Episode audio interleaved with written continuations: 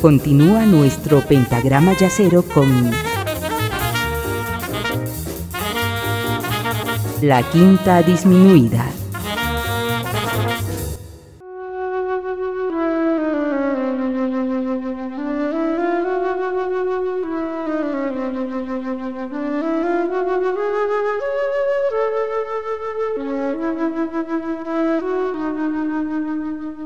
Habíamos escuchado hace poco a uno de los más grandes pianistas de la historia del jazz, Art Tatum, eh, que lo escuchamos justamente en el vals compuesto por Chopin, pero vale la pena volver a escucharlo. Tatum, pianista ciego y torrencial, impulsó a pianistas y otros instrumentistas a adoptar una exigencia máxima en sus habilidades. Una gran técnica sería la base de, su, de una expresión no limitada por deficiencias.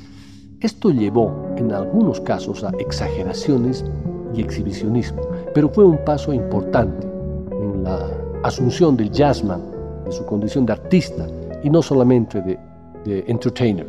En 1933 hubo una competición de pianistas. El vencedor sería considerado el mejor de los mejores. Eran varios los pianistas anotados, aparte de Tatum, que participaban en la competición. Fats Waller, Willie the Lion Smith y James P. Johnson, entre algunos. De todos modos, ni Jesucristo disfrazado de negro hubiera ganado a Tatum. Y es que era un fenómeno. Como sabemos, era ciego de nacimiento y esa incapacidad provocó algunas anécdotas que vale la pena compartirlas, referirlas y mostrar lo genial que era. Por ejemplo, cuando salía con sus amigos era habitual más pronto o más tarde alguien le sugiriera que se sentara al piano del local. Y él encantado. Claro, lo, lo, inhabitual era que el piano estuviera ni medianamente afinado o incluso con teclas faltantes. Pero como ya lo dije, era un fenómeno. Lo primero que hacía era recorrer el piano con sus manos sin tocar nada y de inmediato memorizaba las teclas que faltaban o estaban defectuosas. Luego, tras empezar a tocar, hacía lo mismo con las que estaban desafinadas. Cuando empezaba a tocar en serio, nadie hubiera deducido que aquel piano era una, una basura. Otra interesante anécdota que demuestra que Art Tatum estaba fuera de lo normal tiene que ver con la otra gran pasión de Art que se trasluce en todo lo que toca, la música clásica. Cuando escuchaba una pieza que le gustaba, no hacía falta segunda vez, ya la tocaba al oído. Pero en cierta ocasión quedó prendido, enganchado de una pieza de Edward Grieg, cuya ejecución le planteó muchas dificultades, pero al final lo logró. Una vez que ya la tocaba perfectamente, se enteró de que era una pieza para tocar a cuatro manos. Es muy habitual que Tatum sea acusado de excesiva técnica, de una demasía de notas, de sobrecargar todo en función de la rapidez, de recurrir constantemente a florituras. Bueno, que probablemente haya sido el más rápido de los pianistas de jazz es casi un hecho objetivo, pero también es un hecho objetivo que a toda su técnica y rapidez superponía la belleza.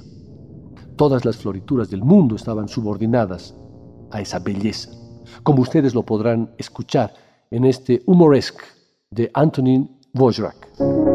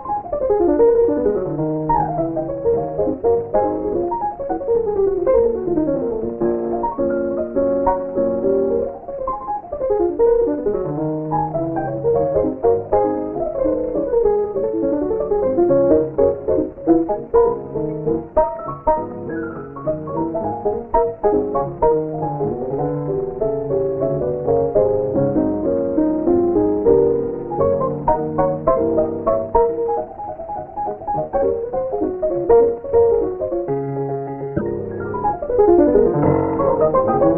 you.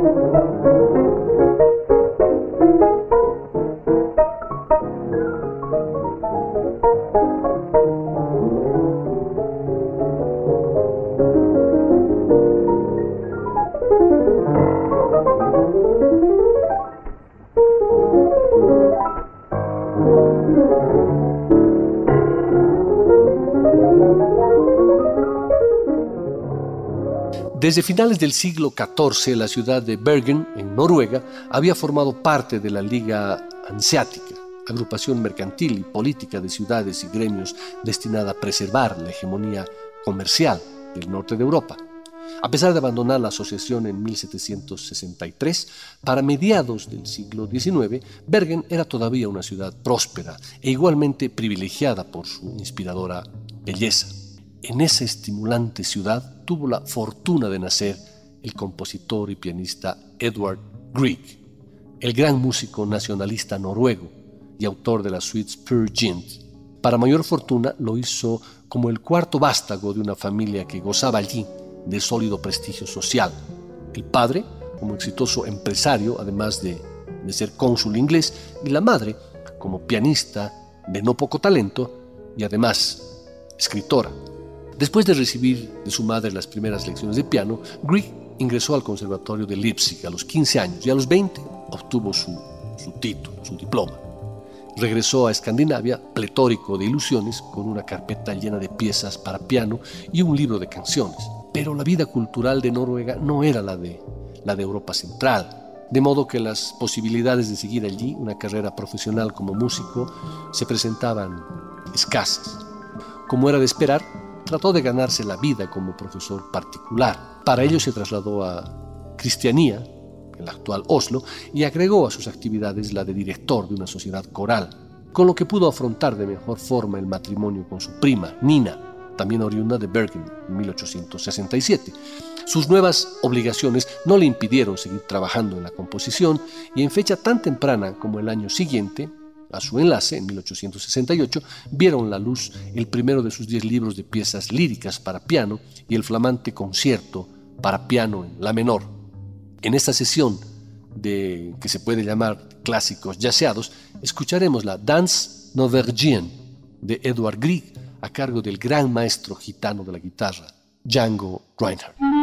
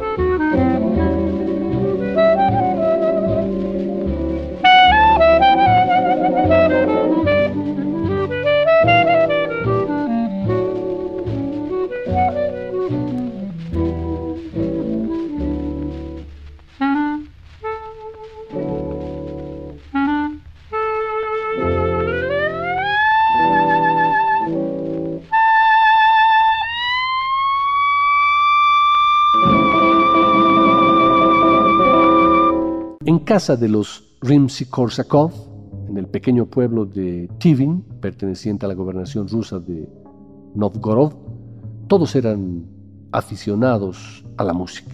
La madre del futuro compositor, Nikolai, tocaba un poco el piano y el padre un poco menos. Un tío que vivía con la familia gustaba pasearse por las habitaciones cantando canciones populares. Pese a todo ello, en 1850, el pequeño Nikolai Inició a los seis años estudios musicales serios con una vecina muy mayor que le dio a conocer las primeras reglas musicales.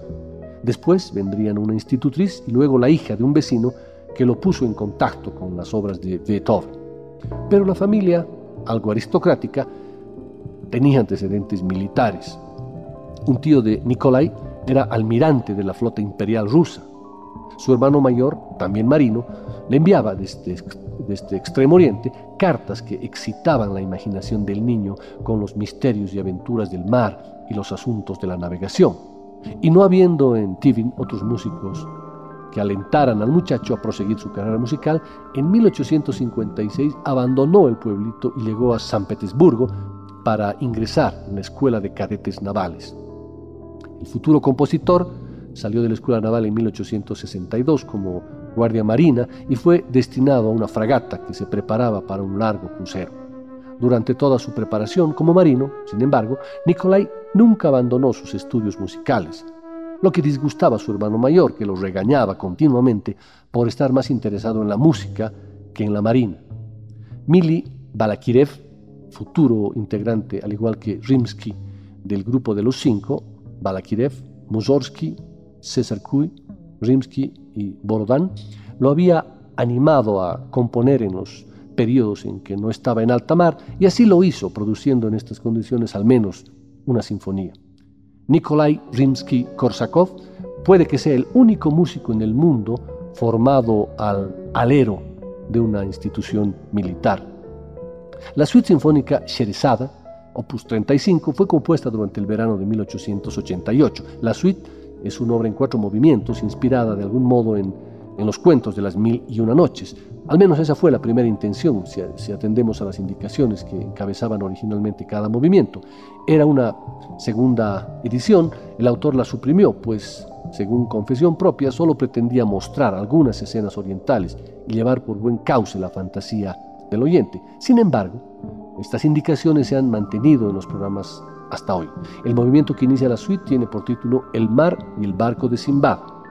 Un motivo musical se mantiene durante toda la obra, la voz de Sherazade, representada por el violín solo. Escucharemos una parte de esta obra interpretada y adaptada eh, yaceramente por el flautista Hubert Laws, junto a Bob James en los teclados, Harvey Mason en la batería, Gary King en el bajo y Glenn Dierdorf en la guitarra. Esto es Sherazade de Nikolai Rimsky-Korsakov.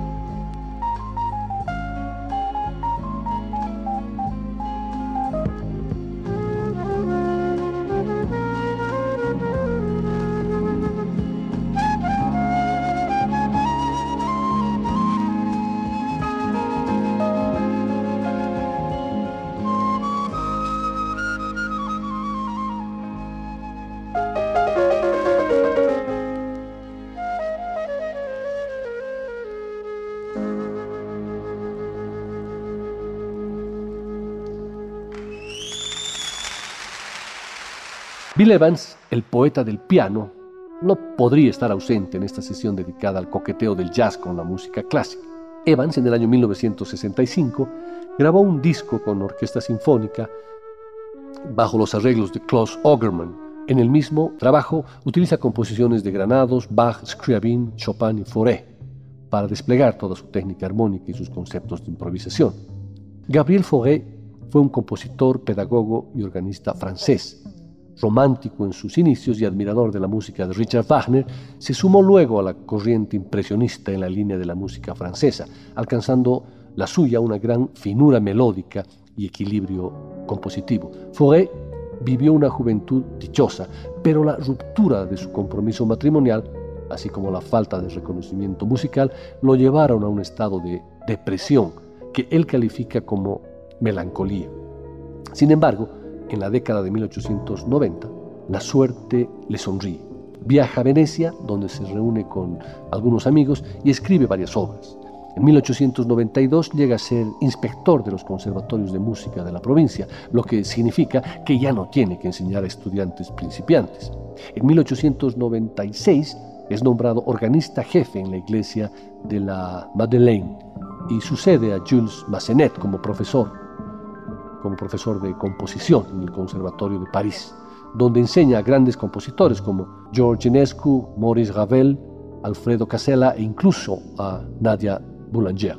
En 1887, una breve pieza escrita para piano y voces, Pavana, encantó a su patrona, Elizabeth, condesa de Grefulhe, a quien estaba dedicada.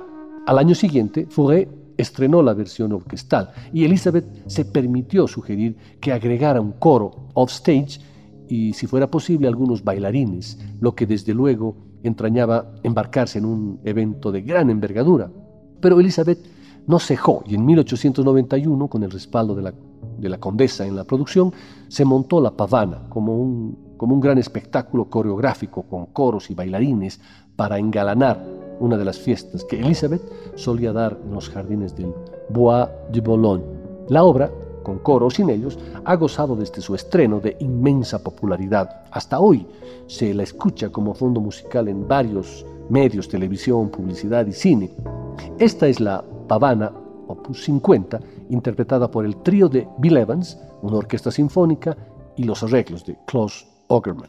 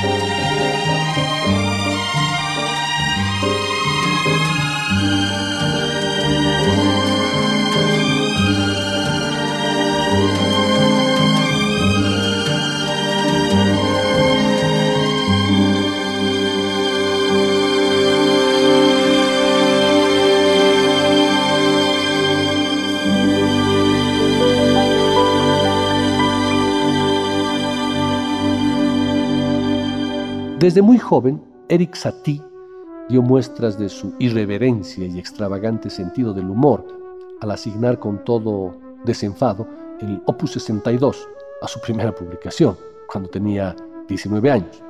A ello seguirá una tendencia irrefrenable por titular sus obras de modo no tradicional, como lo muestran las tres piezas en forma de pera, o la sonatina burocrática, o los preludios flacos verdaderos, y también están las descripciones automáticas, por señalar unos pocos dentro de un extenso y abultado cúmulo de disparatados y cómicos títulos con los que gustaba hacer mofa de la formalidad que generalmente rodea la práctica de la música académica. Respecto de sus conocidas Genociens y Gymnopédies, tampoco entregó mucha información, que no sea que las primeras algo tienen que ver con la filosofía de los gnósticos y la segunda con la educación griega de los jóvenes. Por otra parte, junto a un par de colegas franceses, es también creador de una curiosa música de mobiliario, destinada a ser escuchada mientras está ocupado en otro asunto.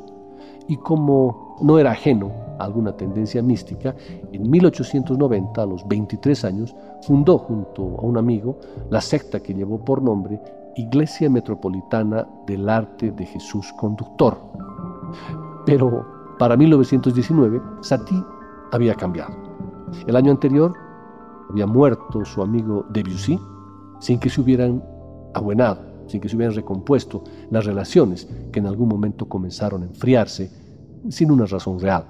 Fue Debussy quien descubrió a Satie en un café de París en 1891 y fue Debussy quien orquestó más tarde las Gymnopédies.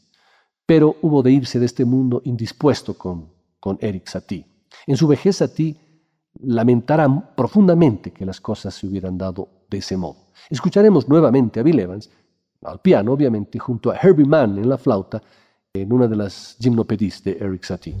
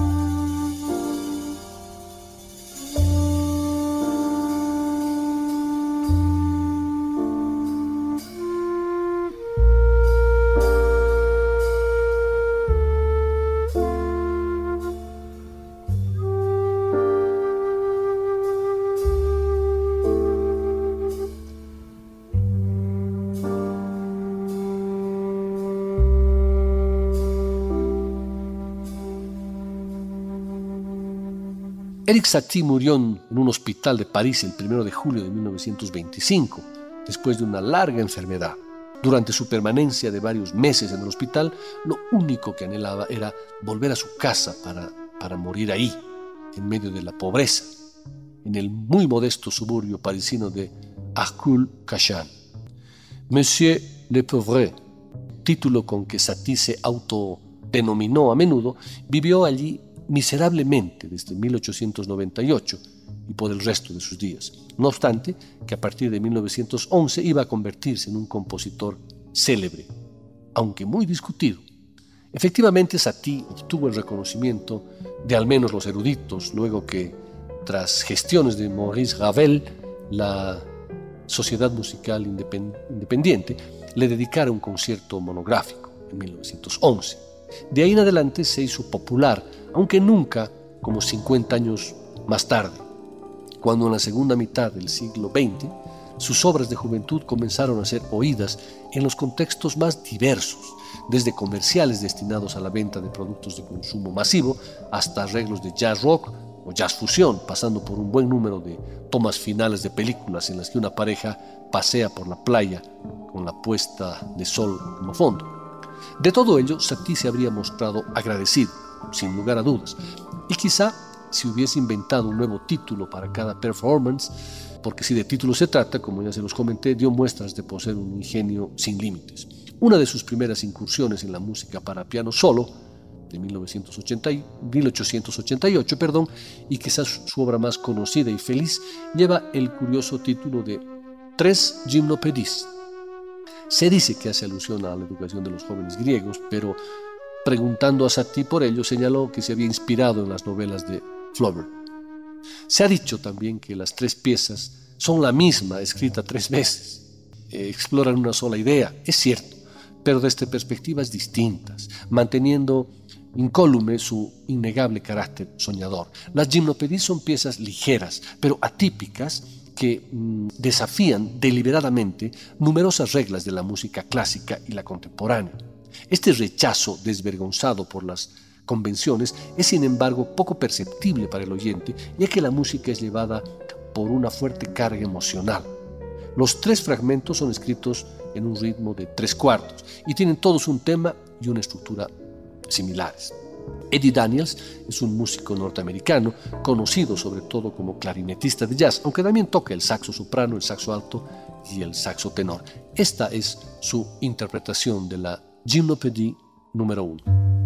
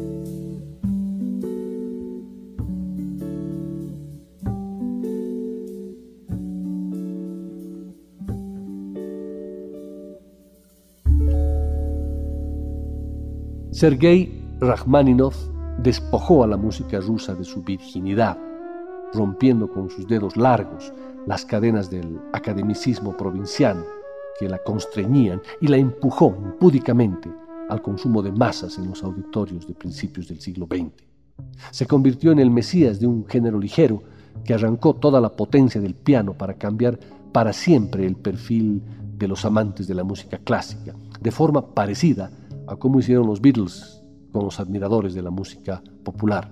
A Rachmaninoff le tocaría conocer el éxito y el destierro, cuando Lenin ya hacía tambalear el barco de la Rusia imperial, el pequeño Sergei aprendía a utilizar los pedales de un viejo piano cubierto de candelabros. Su naturaleza poética maduró despacio en la calma de un pueblo ruso. Mucho más tarde, en diciembre de 1917, abandonaría Rusia para siempre tras huir a Occidente con el sonido de fondo de las campanas dinamitadas por los bolcheviques. Fue el primer compositor ruso que amasó una fortuna, además de grabar sus propias composiciones. Hasta el final de su vida de inmigrante en los Estados Unidos, siguió siendo un romántico empedernido. Abstraído en el rugido de su automóvil de carreras, Rachmaninoff conducía velozmente por las autopistas californianas, apartando las manos del volante solo para enjuagarse las lágrimas que vertía por los jóvenes abedules rusos.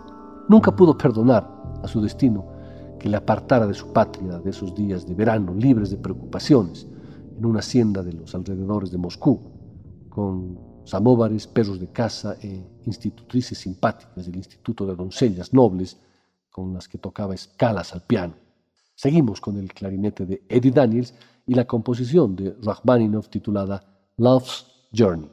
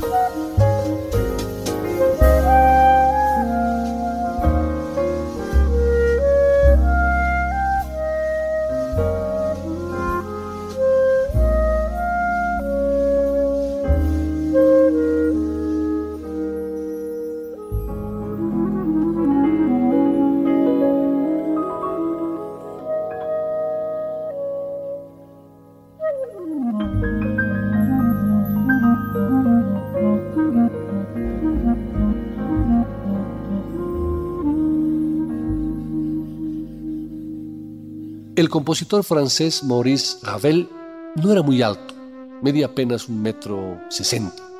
Por eso, cuando estalló la Primera Guerra Mundial, pensó que podría hacer su aporte en defensa de la patria desde la incipiente rama de la aviación, porque su baja estatura implicaba a su vez poco peso. Sin embargo, todos sus intentos por ser enrolado como aviador fueron en vano, y finalmente fue enviado al frente de Verdún en calidad de chofer de ambulancias. Durante la guerra, seis de sus amigos cayeron en combate. Su madre también murió en 1917. Al final de la contienda, Ravel se encontraba destrozado. Un insistente desánimo lo, lo, asediaba y el comienzo de una sequía creadora parecía, parecía querer imponerse. Casi 20 años antes de estos eventos, mientras Maurice Ravel seguía estudios de composición en el Conservatorio de París con Gabriel Fauré, la obra para piano solo, Pavana para una infanta difunta, fue publicada al año siguiente, aunque no llamó mayormente la atención de pianistas y conocedores. Claro, era recién la segunda pieza para piano que el compositor, de solo 24 años, enviaba a, publicación, así que para calibrar su acogida tuvo que esperar hasta 1902, cuando el pianista español Ricardo Vignes reparó en ella, estrenándola en abril de ese año y provocando el entusiasmo del público.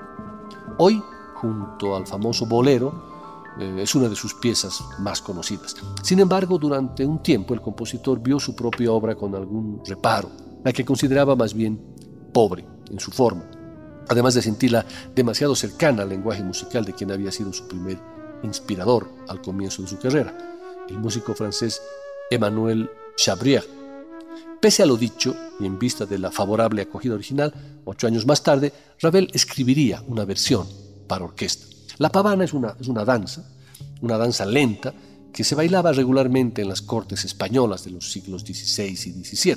Según los estudiosos, la obra de Ravel intenta evocar la elegancia propia de una recepción cortesana, así como el grácil movimiento de una princesa española, una infanta, mientras realiza las delicadas piruetas de la danza que simula los movimientos de un pavo real.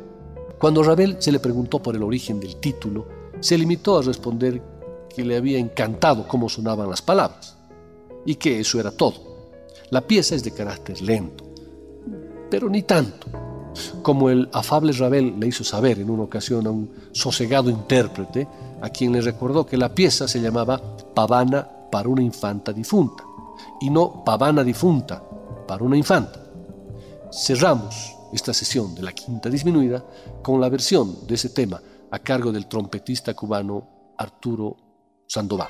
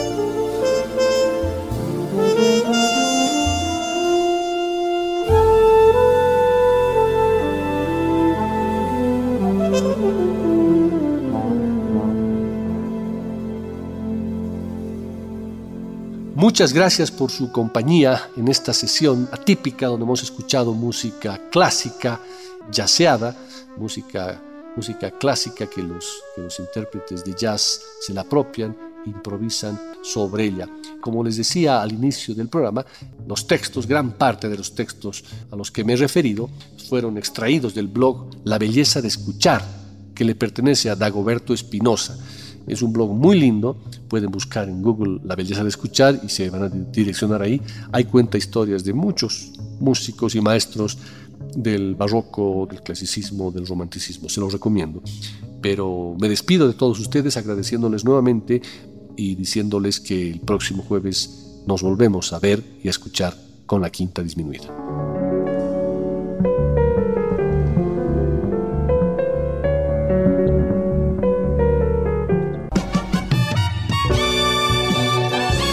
La quinta disminuida.